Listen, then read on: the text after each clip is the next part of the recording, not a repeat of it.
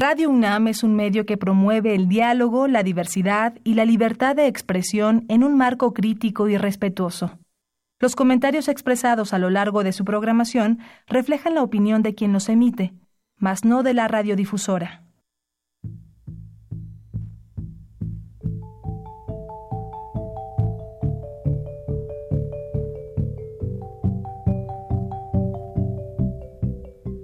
Radio Universidad Nacional y la Facultad de Economía presentan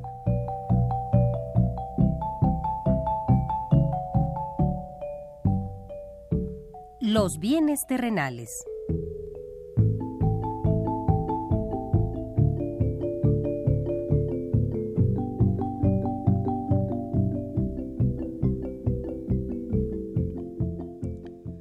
Bienvenidos a este espacio radiofónico de la Facultad de Economía de la UNAM. Como cada semana, estamos aquí con ustedes para reflexionar sobre un tema interesante relacionado con la economía, la política, la cultura y las cuestiones sociales. En nuestra mesa de análisis participan destacados especialistas, quienes nos acompañan hoy en este estudio y como siempre, le invitamos a participar en este programa a través de sus llamadas telefónicas. Para nosotros es un gusto saber que usted desde su casa, desde su oficina o en el lugar donde se encuentre, se interesa en el tema que tratamos. Nuestro número 5536 8989. Repito con mucho gusto, 5536 89 89.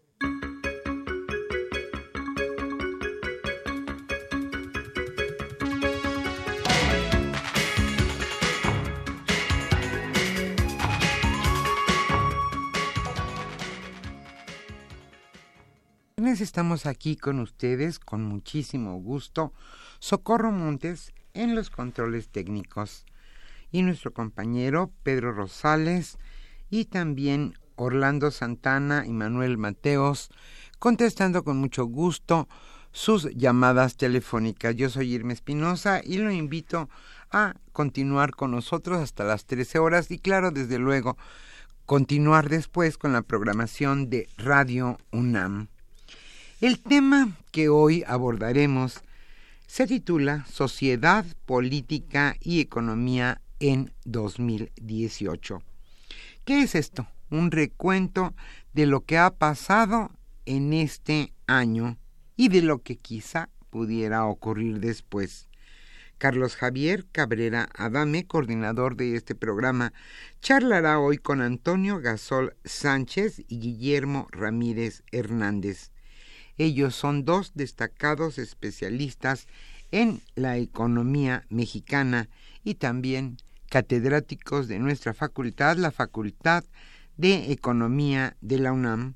Nuestro tema Sociedad, Política y Economía en 2018. Hoy estaremos obsequiando a los primeros radioescuchas que se comuniquen a los bienes terrenales la revista de Economía Mexicana.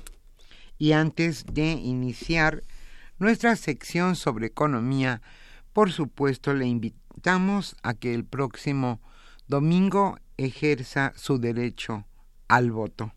Es un compromiso para la sociedad, para nosotros como mexicanos, poder elegir libremente a nuestros gobernantes. Salgamos a votar. Y ahora sí, iniciamos con nuestra sección denominada La economía durante la semana.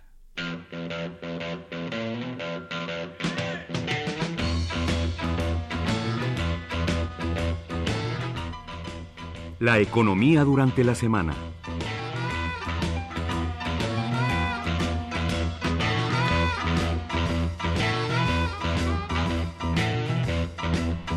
Tiene nuestro peso un avance ayer. La moneda mexicana logró recuperar parte del terreno perdido frente al dólar.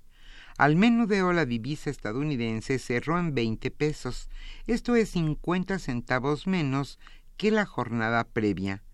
Este fue el mejor resultado para el peso desde el 3 de marzo del año pasado, cuando de un día para otro logró avanzar también 50 centavos.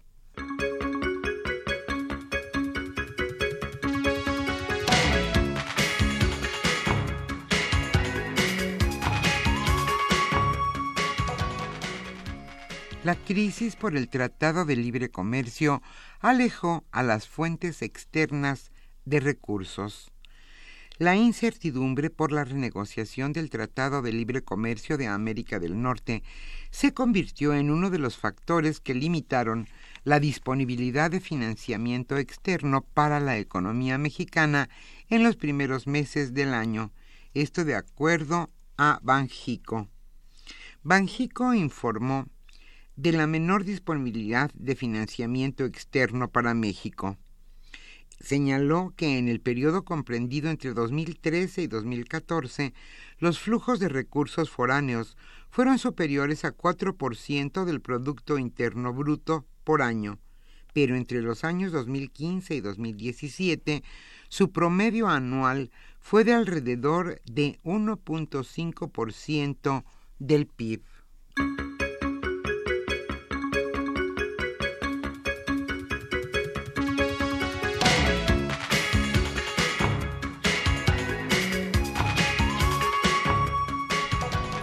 Puede ser una oportunidad para las exportaciones mexicanas.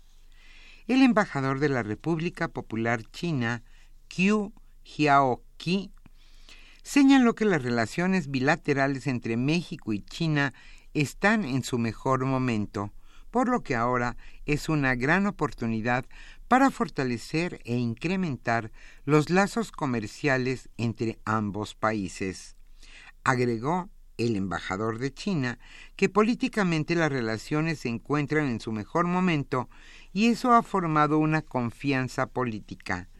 China considera a México como un socio estratégico, un socio muy importante no solamente en América Latina, sino a escala global.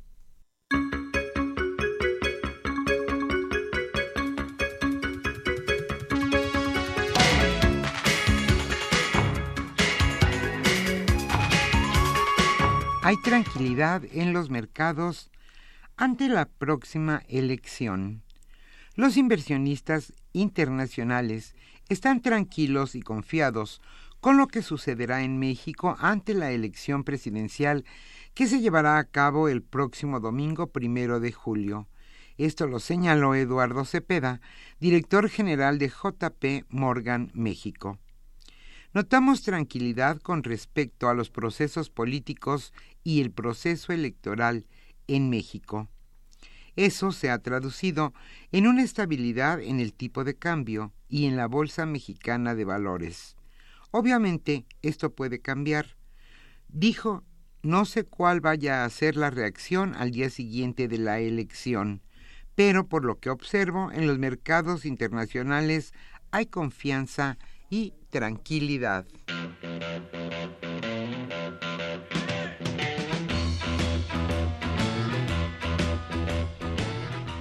El tema de hoy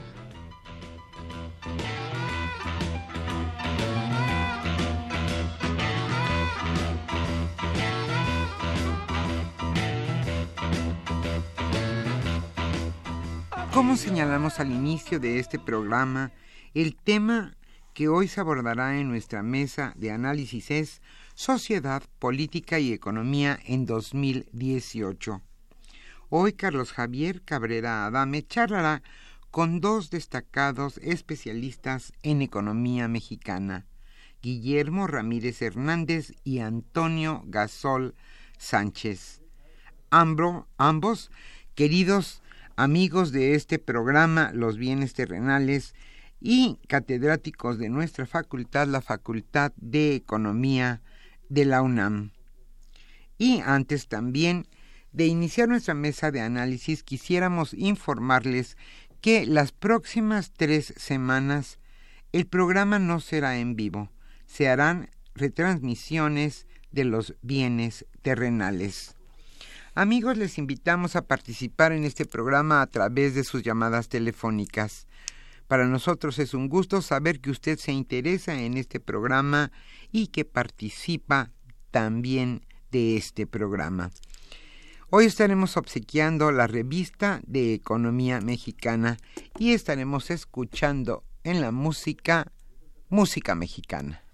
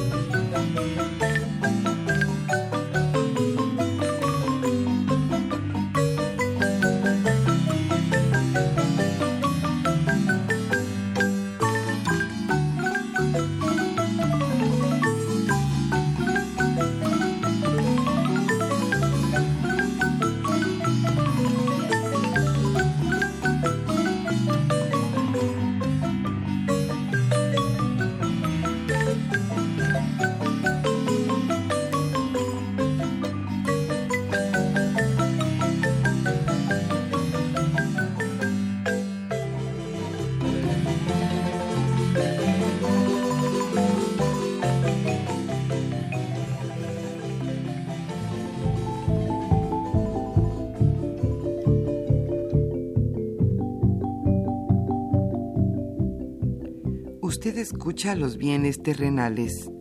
Nos interesa conocer su opinión. Le invitamos a comunicarse a este programa al teléfono 5536 89 89. Repetimos con mucho gusto, 5536 89 89.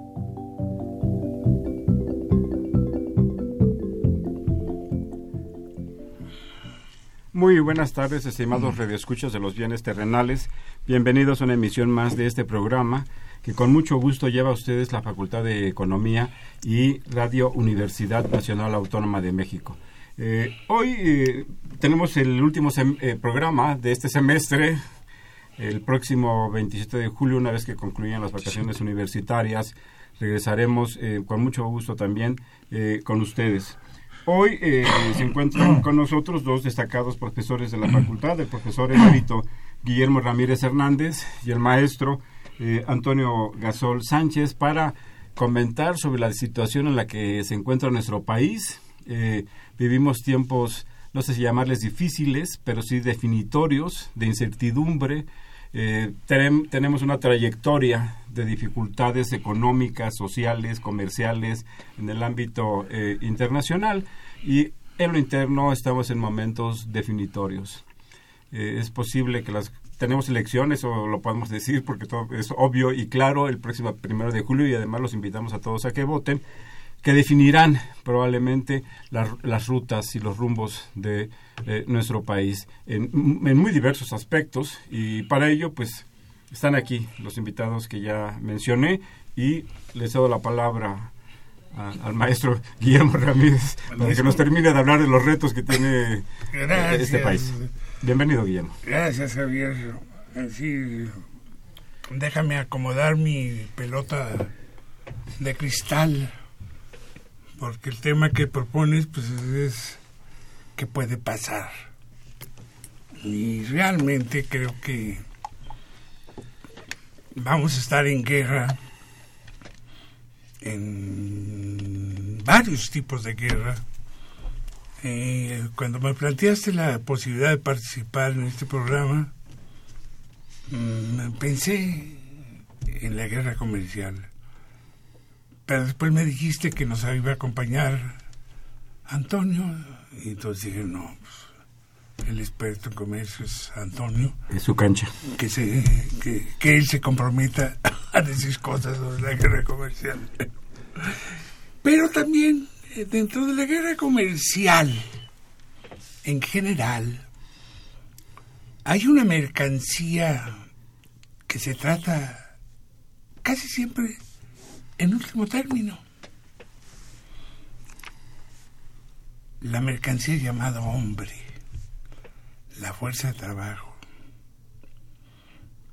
los problemas, los problemas migratorios que están muy de día en este momento nos van a determinar en muchas cosas. Europa ya no quiere inmigrantes. Alemania dice, aceptemos más, no hay bronca. Y los demás países encabezados por Italia dicen, no, no más inmigrantes. Por fin parece que ayer resultó ganador el punto de vista de Merkel. Van a hacer una cuota para poder incorporar trabajadores de otras naciones a la comunidad europea. Desgraciadamente, en los Estados Unidos la Suprema Corte de Justicia de ese país determinó ayer o antier la prohibición de que ciertos ciudadanos de ciertos países no puedan entrar de manera expedita a los Estados Unidos. Es decir, por una votación de 5-4, la migración toma un papel importante en la determinación de las políticas de Estados Unidos. Hay que entender muy bien la migración.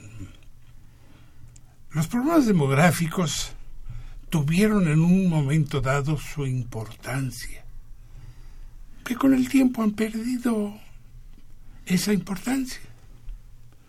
Yo recuerdo que Antonio y yo tuvimos clase con el maestro Loyo, que nos daba una clase que se llamaba precisamente demografía. Allá por 1974, la escuela consideró que la mano de obra representada en los esquemas demográficos no tenían por qué estudiarse en la escuela y desaparecimos la clase de demografía. Hoy día no hay clase de demografía en la facultad, ni se ve que haya posibilidad de incorporarla con materia obligatoria. Es posible que haya por ahí alguna optativa que permite considerar algunos elementos demográficos. Pero si no entendemos cuál es la masa cuál es la estructura de nuestra población, ¿a dónde vamos a ir? Tú propones y me dices, bueno, ¿qué piensas que va a pasar? ¿Para quiénes? ¿Para cuántos?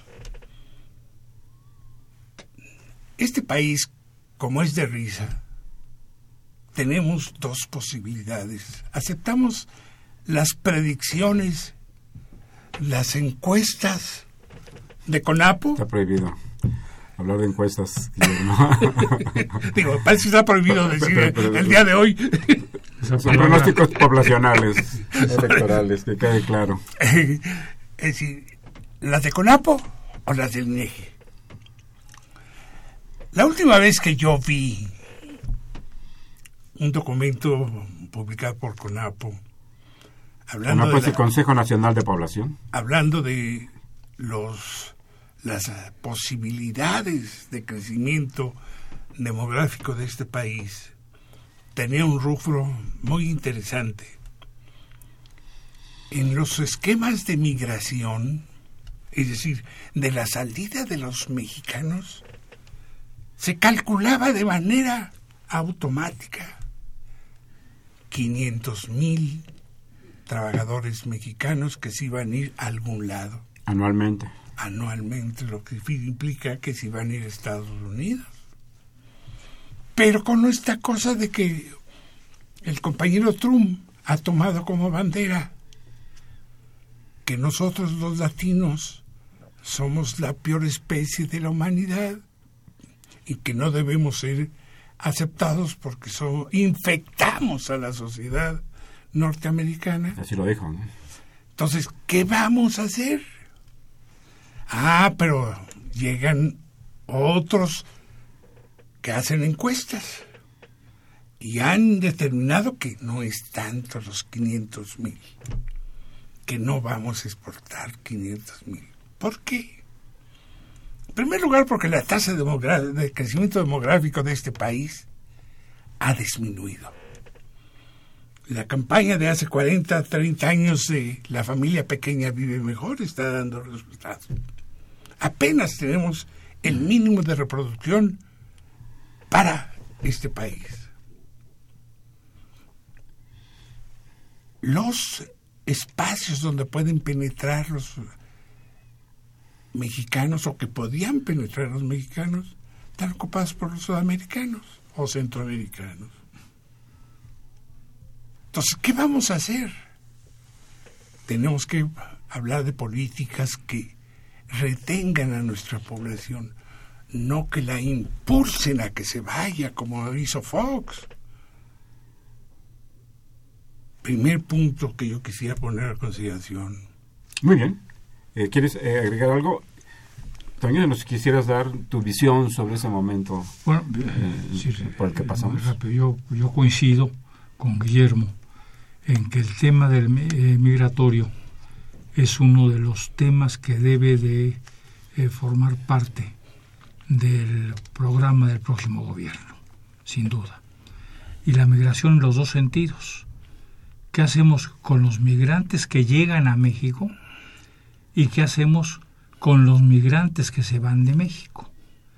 Y también coincido, ¿qué hacemos para que no ha, para que no haya o haya menos migrantes mexicanos al exterior.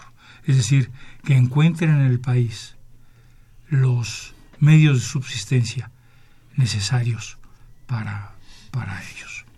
Eh, y ese es uno, eh, quizá de los más importantes, problemas que habrá que enfrentar eh, en los próximos años, sin duda. habrá, habrá otros además de este. Y uno tiene que ver, ya también lo mencionaba Guillermo al principio, con qué va a pasar con la política comercial de México.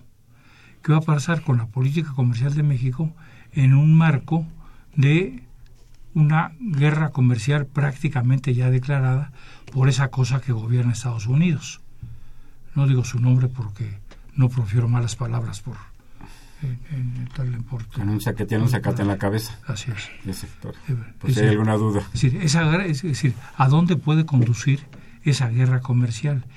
Mi pregunta es, ¿México está preparado para ello? Eh, no olvidemos que eh, el Telecan, eso que está renegociando ahora, ha contribuido de forma muy eficaz a seguir a que las exportaciones mexicanas sigan concentradas en un solo mercado. ¿Qué se va a hacer para diversificar eh, la geografía del comercio exterior de México? Insisto, no se trata de desaprovechar la ventaja que supone esa frontera con el principal mercado del mundo, no. Pero de ahí a que el 80% de nuestras exportaciones dependan de un mercado, además gobernado por la cosa esa que gobierna Estados Unidos, es altamente peligroso. Entonces uno de los primeros desafíos de la siguiente administración será evidentemente un la tarea de diversificar el comercio exterior eh, y de enfrentar de alguna manera también esa guerra comercial inminente que bueno no no que no inminente que ya está en la práctica ya está entre la Unión Europea y Estados Unidos, entre China y Estados Unidos, etcétera, eh, con una serie de antecedentes históricos que para no alarmar al auditorio prefiero no mencionar. Muchas gracias, Tania. Eh, me parece que el enfoque que tú planteas es muy interesante, eh, Guillermo, para abordar la situación actual de, de nuestro país. ¿Qué es lo que hace que las personas, que los pueblos permanezcan en un territorio. Pues que haya seguridad, que haya empleo, que haya un buen ambiente, que haya servicios adecuados, eh, que haya un transporte civilizado. Eh, y tú señalabas al final de tu intervención que habría que crear las condiciones para que cesara esta migración, sobre la cual no hay datos ciertos porque para empezar, por definición, es indocumentada. Y si no es, y si, no es, y si es indocumentada, pues no, no, así trabajamos los economistas. Así trabajamos los economistas. ¿Qué habría que hacer en términos amplios, sociales, políticos, económicos, para que la población permanezca en su territorio? y si se va, a sea por, por, por una elección propia, por gusto, por cuestiones familiares, etcétera. Yo tengo la impresión de que tenemos que entender el fenómeno migratorio con un sentido histórico. El hombre como tal ha migrado siempre. Es decir, imaginemos al hombre primitivo que recolectaba y que iba de predio en predio buscando su alimento. Decir, imaginémonos las primeras familias que supuestamente nacen en África, que se desplazan a Europa, al ver que las condiciones este, eh, climatológicas no les favorecían, regresaron a África, creándose todos los esquemas de diferencias étnicas y lingüísticas. Entonces el hombre en sí siempre ha buscado su comodidad, su sustento. Históricamente emigramos porque tenemos hambre en su mayor parte. Sin embargo, hoy día hay otros elementos muy importantes, que es lo que despierta una respuesta. ¿Cuál es ese sentimiento? El sentimiento religioso. Estados Unidos se funda, teóricamente, porque los ingleses querían practicar su religión y se fueron a Estados Unidos. Es decir, los islámicos, los árabes, quieren practicar su religión y van a los lugares donde los acogen y los aceptan. Para los mexicanos no es extraño. A principios del siglo pasado, México acepta un grupo de extranjeros que no reconocen ni la bandera ni el himno los menonitas en Chihuahua. Son migratorios. Entonces, el día de hoy, el, yo desde mi punto de vista, el problema es un problema que ha derivado en un problema de tipo religioso, que trae como consecuencia la posición de Trump y algunos, el turco, este, el italiano, en términos de nacionalismo. América primero, dice esa cosa, como la define Toño. América primero. Ese nacionalismo va a enfrentarse a la necesidad de la de la migración de ciertos Los motivos pueden ser otros hay motivos políticos y existe dentro del contexto internacional el esquema del asilo político. Se reconoce como un problema. Nosotros también tuvimos varias ondas o varias olas de inmigrantes debido a sus problemas políticos en los países de origen. La más importante es la española la más visible, la más visible. Sí. Pero nosotros tenemos otra otra posición. ¿Cómo podemos convencer a nuestros congéneres, a nuestros conciudadanos de que no se vayan ofreciéndoles empleo aquí? Pero ojo, una cosa es ofrecer empleo y otra cosa es darles dádivas. El estado patrimonial, estado de, bienestar entendido como dotar a la gente de dinero por el simple hecho de ser gente, creo que no nos va a dar resultado. Porque todos van a ir a donde les den más. Y yo creo que aparte de que no dará resultados, es inviable financieramente, es insostenible para las finanzas públicas del país. Eh, Toño, eh, lo que es, lo que podemos observar los que nosotros los que nos dedicamos los que somos profesores de economía que somos estudiosos que hacemos un seguimiento de la situación económica de nuestro país es que las tasas de crecimiento promedio de, la economía nacional del producto interno bruto eh, han venido descendiendo uno primer punto que quisiera yo señalar es insuficiente el que existe actualmente eh, casi casi es irrelevante si la economía crece 2.2 o 2.3 o 2.1. No porque las décimas no significan un valor importante en términos de producción y de servicios, sino porque no rompen la tendencia al estancamiento que hemos mantenido en los últimos años. Pero si observamos las tasas de crecimiento promedio desde el gobierno, por ejemplo, de Carlos Salinas de observamos una tendencia descendente. Fue menor para el caso del presidente Cedillo, fue inferior en el caso del presidente Fox, fue inferior en el caso del presidente Calderón y hoy eh, prácticamente se mantiene esa tendencia descendente o igual a la que prevaleció con, con el presidente Calderón. ¿Qué podríamos pensar, qué podríamos plantear, uno, para eh, disminuir eh, esta concentración geográfica de nuestras exportaciones. Y otra, en la perspectiva demográfica que nos ha propuesto eh, Guillermo, para que la población se, se, mantenga en nuestro país. Bueno, yo creo que se precisa de un replanteo de la política económica. Eh, porque la que hemos tenido en los últimos años, en los bastantes últimos años, valga esa barbaridad, eh, ha sido efectivamente de resultados muy pobres.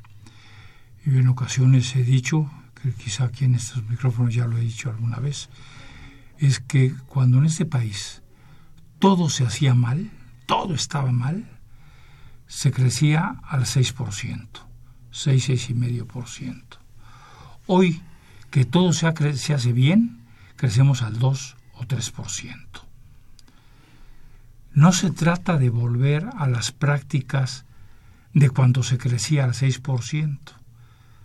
¿Por qué? Porque el mundo ha cambiado, porque la economía americana ha cambiado, pero de ahí a que el Estado se margine o se inhiba de el funcionamiento de la economía. Y que lo deje todo bueno a que a las señales de a eso que llaman señales del mercado. Que de hecho eso de las señales del mercado son las decisiones de media docena de, inversionistas. Y se acabó. Bueno, ¿cuándo el, el Estado va a asumir la responsabilidad de impulsar activamente el crecimiento de la economía eso es lo que nos importa eso es lo que nos debe importar. No, eh, insisto, ese país crecía al 6-7%. Y, ojo, antes del Telecan crecía al 3%, después del Telecan crecía al 2%, 2, 2-1, 2-2, 2-3, por ahí, pero no ha llegado al 3%, quizá en algún año por ahí. Pero eso es lo que nos debe, lo que nos, lo que nos debe preocupar. Eh, mm, me me gustaría hacer una referencia a ese tema migratorio que a todos nos preocupa que Guillermo ha puesto aquí en la, en la mesa. Migración mexicana a Estados Unidos ha existido casi desde siempre. Pero ojo, esta se incrementó, se aceleró en ocasión de la Segunda Guerra Mundial, cuando los estadounidenses iban a la guerra y necesitaban personal para labrar sus campos. Y entonces se estableció con México el, famoso programa de braceros o de trabajadores migratorios. Y este fue denunciado unilateralmente por Estados Unidos en, el año 64, 65, por ahí. Y a partir de ahí, a partir de ahí, eh, es decir, cuando se los trabajadores migratorios mexicanos ya no pudieron pasar libremente del otro lado, es que se estableció el programa de industria maquiladora en la frontera norte. Es esa fue una reacción a la terminación del programa de braceros. De, eh, quizá a partir de entonces empezó los fluidos de migración importante hacia Estados Unidos. Eh, vamos a hacer una pausa y regresamos a los bienes terrenales.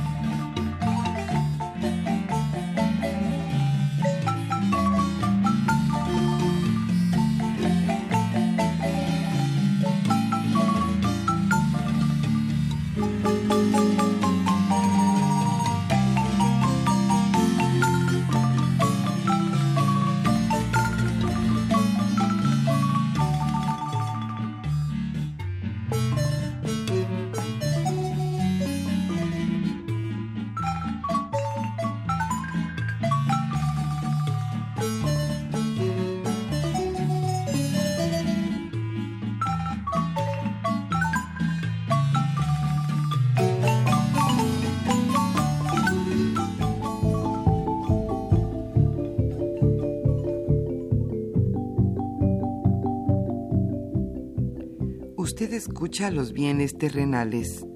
Nos interesa conocer su opinión. Le invitamos a comunicarse a este programa al teléfono 5536 89 89.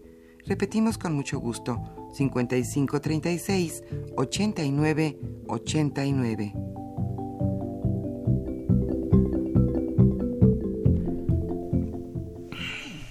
Se encuentran en esta mesa de análisis, eh, ya eh, hacia el final del primer semestre del año 2018, Antonio Gasol Sánchez, Guillermo Ramírez Hernández y su servidor, Carlos Javier Cabrera Adame, para platicar sobre los temas sociales, económicos, políticos que agobian a nuestro país y sobre algunas perspectivas que se pueden, que se pueden visualizar con respecto al cambio que, que, que constitucional e institucionalmente se tiene que presentar ya, ya, ya pronto.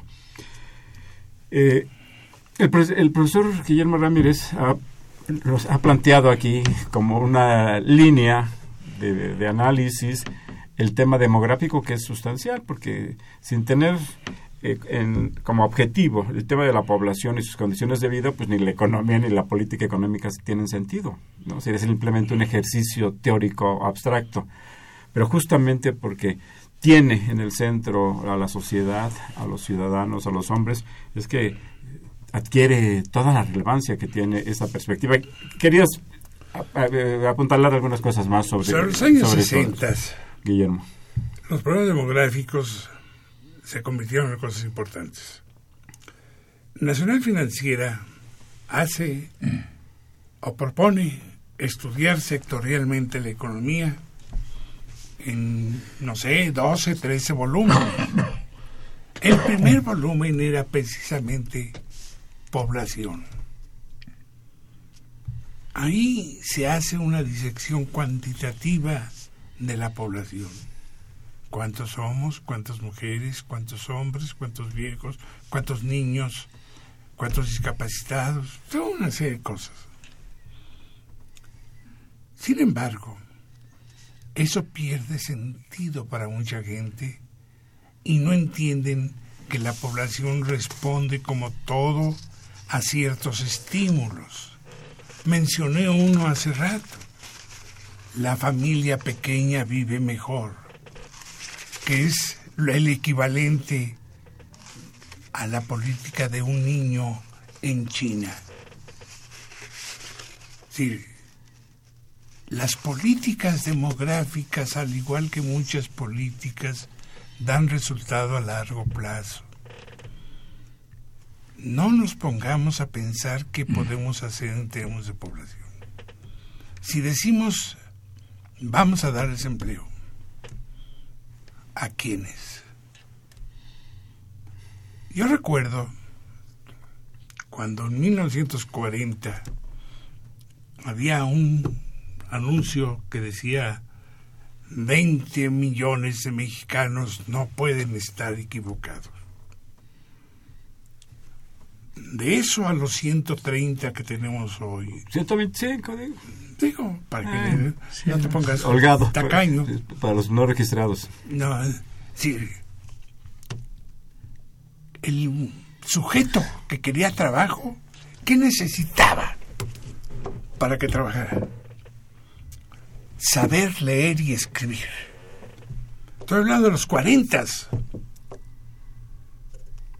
Lo único que te exigían en un sitio de trabajo, que supieras poner tu nombre. Después, en los años 50, se dijo, no, deben haber terminado la primaria. Y luego en 60 dijeron, no, deben haber terminado la secundaria. Y a partir de los 70, 80 se desata la meritocracia. No basta ser licenciado, hay que ser doctor, hay que hacer un postdoctorado, hay que hacer una especialización para conseguir empleo. Con un problema, que los sueldos que le pagan a estos postdoctorados no son suficientes. Pero ¿quién va a dar esos postdoctorados?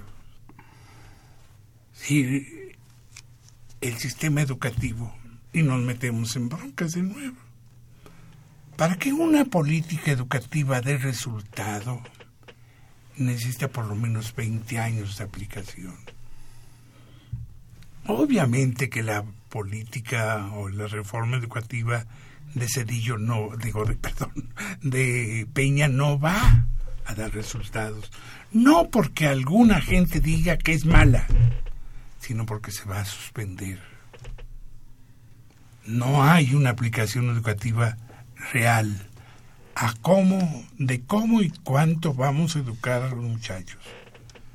¿Los educamos para trabajar? Tú en la escuela, en la Facultad de Economía, preparas a los muchachos para trabajar en un despacho de economistas. Recuerda que nosotros, aquí vuelvo de- a la edad, Toño y yo trabajamos en el laboratorio de la Escuela Nacional de Economía en unas máquinas que se llamaban Frieden, que sonaban como mala- matraca. Y había carreras a ver quién sonaba ta, más ta, ta, ta, rápido. ta, ta.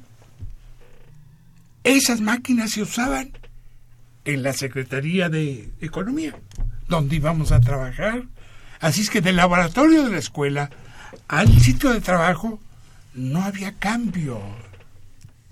¿Dónde está ese factor educativo que no depende de una política general?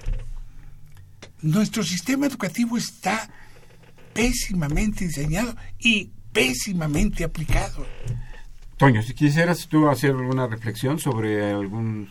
Antes de dar espacio a nuestros Sí, simple- simplemente preocupación eh, señalar a lo que, como ha dicho Guillermo, en materia educativa, no solo en materia educativa, cualquier política de fondo, en cualquier materia, es decir, en materia industrial, en materia comercial, en materia agrícola, es decir, los resultados son a mediano y largo plazos. Y hay que entender eso. Lo que estemos haciendo hoy, lo que estemos sembrando hoy, eh, se cosechará bastante 30. después. Pero, claro, no hay que esperar hasta entonces. Habrá que ir recogiendo algunos frutos en el ínterin, porque si no sería que, que- querría decir que estamos sacrificando a toda una generación de mexicanos y eso no se vale. Ese es, ese es el, el gran eh, la gran disyuntiva, el gran conflicto que hay para los próximos años. Así es. Si nos empiezan las- los cambios, las modificaciones, pues se irán posponiendo y, jamás lo alcanzaremos, pues se nos irá poniendo más lejos. Si no les tienen inconveniente, vamos a cederle la palabra a nuestros radioescuchas. Porfirio Yáñez, llama de la delegación Cuauhtémoc, plantea, los únicos responsables de la crisis migratoria son los gobernantes que no generan las condiciones necesarias eh, para evitar esta situación. Un ejemplo también el de la guerra comercial entre China y Estados Unidos que terminará en una guerra eh, en una guerra armada. Eh, esperemos que no. Esperemos, que, no. La globalización eh, enfrenta diferentes desajustes. Voy a dar lectura a dos o tres y después tenemos una reacción. Rosario Velázquez Meléndez de, habla de Linda Vista Dice, ¿cuál es el círculo más importante en la economía de la sociedad mexicana? El círculo más importante. Bueno, ya está. Nos desea a todos felices vacaciones. Gracias, gracias, doña Rosario. Arturo Báez Hernández de la Benito Juárez. Eh, ¿Se verá un cambio después del lunes?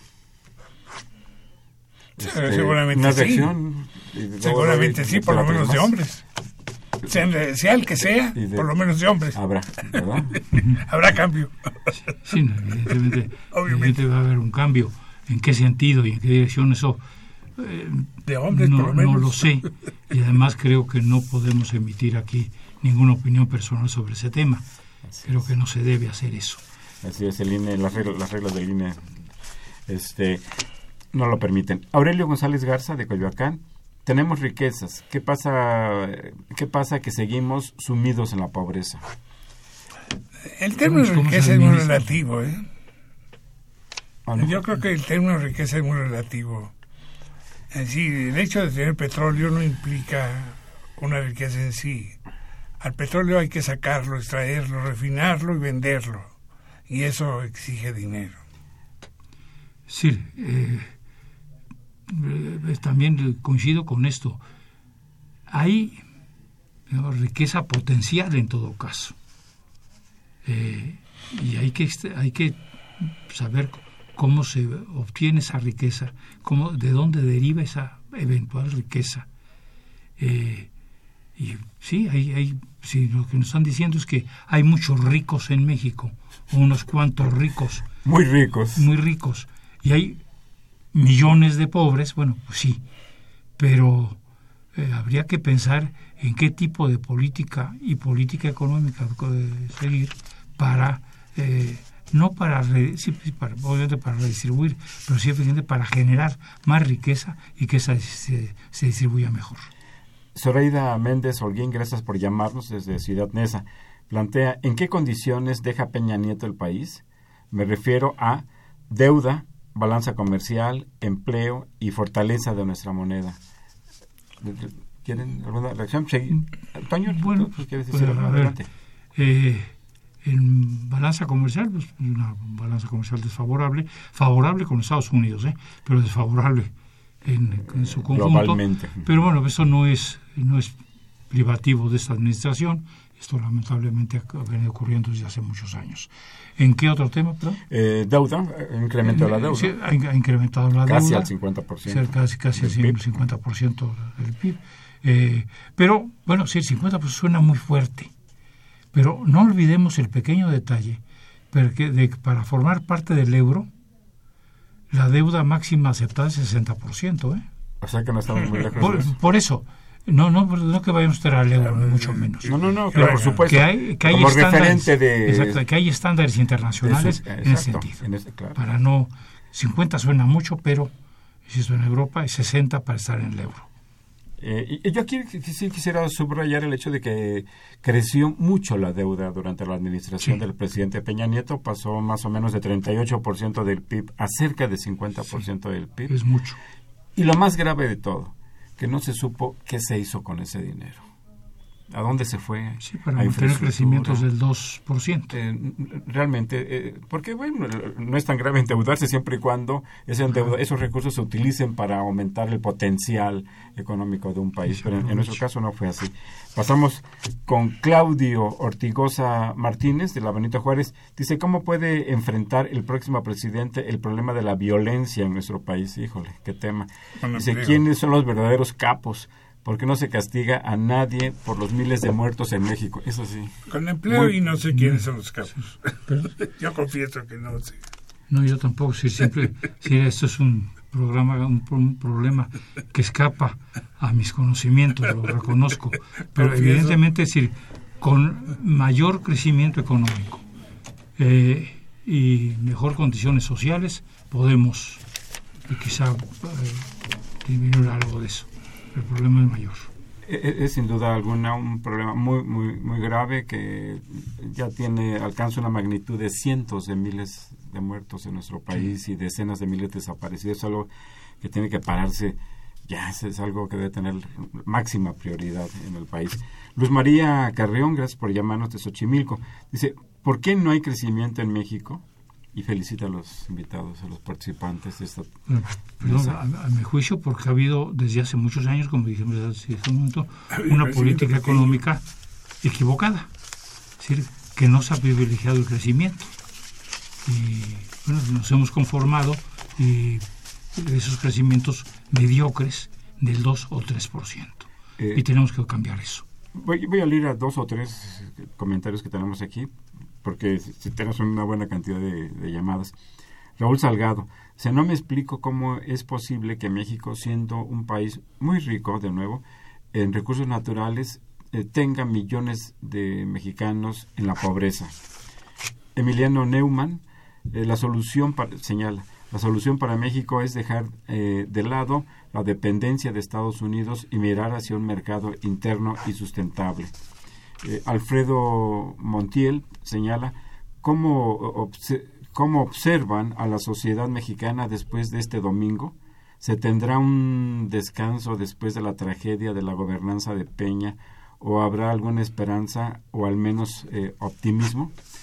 Tenemos ustedes, si gustan, pues ya más o menos, ahora tenemos, ya el tiempo nos está ganando. Yo tengo la impresión de que México puede crecer siempre y cuando tenga objetivos definidos muy concretos. Uno de nuestros este, escuchas mencionó el mercado interno. Creo que descansar en el mercado interno es parte del juego. El problema es que podemos caer en un exceso de nacionalismo. Esta política de consuma lo mexicano debe ser interesante en su aplicación, pero hay que hacerlo con mucho cuidado. Nosotros no podemos ser autárquicos, necesitamos el comercio. Y más ahora con esa cosa que gobierna los Estados Unidos, en la expresión de Toño, que supuestamente amenazó el día de ayer que se va a salir de la Organización Mundial del Comercio. Y como están yo creo que está fuera de cabales, puede ser que se salga. Y eso va a ocasionar un desorden en la guerra que supuestamente ahorita podemos colegir que está entre ciertos países con ciertos productos, pero que pueden gobernarse. Eh, Raúl Horta Retana, gracias por llamar, plantea qué ocurriría si todos los trabajadores indocumentados en Estados Unidos dejaran sus puestos de trabajo? ¿Habría algún colapso? Irene Montes de Oca, eh, de, la Benito Juárez, dice, para los jóvenes el panorama es difícil. Egresan de la universidad y les cuesta mucho encontrar trabajo. ¿Qué se está haciendo mal? Aparte de la corrupción que estaba prevaleciendo en el país. Mariano Meléndez Ortiz de Milpa Alta dice, le gusta, señala que le gusta el programa. Eh, estábamos aquí tratando de hacer un buen programa para ustedes. México es más grande que sus gobernantes, pero tener un buen presidente ayuda. Un presidente que piense en el bienestar de la gente y no solo en negocios particulares. Pues yo creo que me voy a seguir ya de largo porque si no, no tenemos tiempo para poder sacar al aire las, las preguntas y preocupaciones de nuestro auditorio. La maestra Lucrecia Chávez eh, felicita a la, a la, mesa de trabajo eh, por el tema que se está abordando. Dice, eh, con, con qué los ricos, perdón, pero es que aquí, con qué se va a educar y dejar de... ¿Cómo se va a atender a las futuras generaciones? Espero haberlo interpretado, doña Lucrecia. La señora Pineda de Álvaro Obregón. ¿Cómo es posible que digan que la población no ha crecido? No, nadie ha dicho eso. ¿Cómo? Pues, decimos que trae 125 millones. Ha disminuido. Nos decía acá el maestro, el ejemplo aquel de que cómo no pueden estar equivocados 20 millones. Dice, ¿cómo se explican del incremento de espacios inmobiliarios en la ciudad? La ciudad está colapsada, la invasión del espacio público y la aglomeración eh, son pilares de esta ciudad. Este, Javier Guerra, gracias por llamarnos de la Benito Juárez. ¿Qué políticas han servido a otros países para presentar crecimiento sostenido? De esas decisiones, ¿cuáles no se han usado para poder eh, mejorar la situación de nuestro país? Manuel Munguía, un saludo por llamar. A, a, las, a todos los neoliberales se les está acabando el gas. Dice la profesora Ruth Serrano, gracias por llamar de la Facultad de Ingeniería, le enviamos un saludo. Dice, ¿cómo, de, ¿cómo deja Enrique Peña Nieto el país en materia de economía y política? Pues tenemos un minuto. No, yo creo que tenemos... Cada quien, ¿eh? para, para hacer una, una observación a largo plazo, tenemos elementos externos que hay que tomar en cuenta la política de Trump, y personalizo, porque es parte del juego ahora que va a tener seguramente más poder con el apoyo de la Suprema Corte de Justicia de los Estados Unidos. Seguramente él va a determinar mucho la agenda económica, política de este país. Y por otro lado, los esquemas que vendrán con un nuevo, un nuevo gobierno no sé cuál, pero tendrán que tomar en cuenta todas las deficiencias que se existen en la actualidad. Esperemos que, así sea, que se tomen en cuenta y que se corrijan, sobre todo. Toño.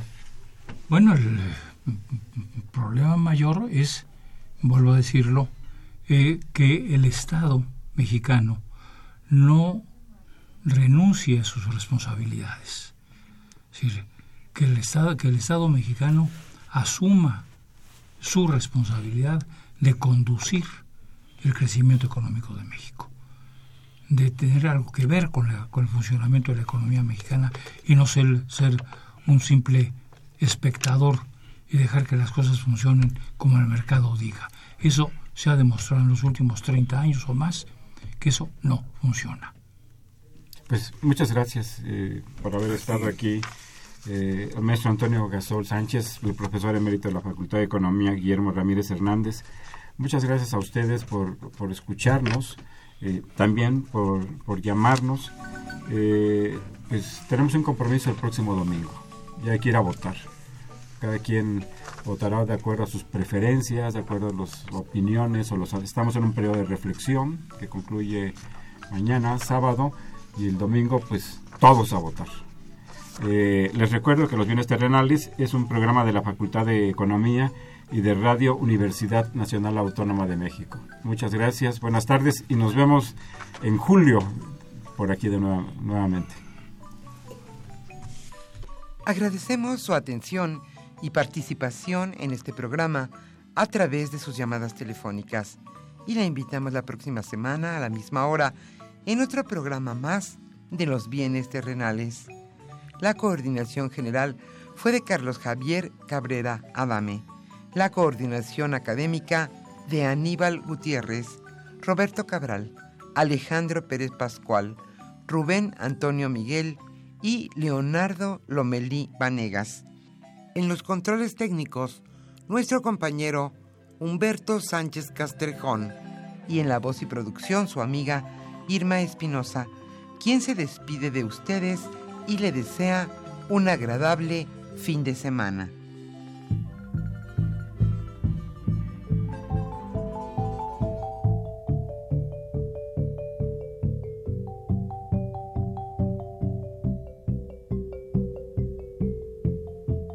Radio Universidad Nacional y la Facultad de Economía presentaron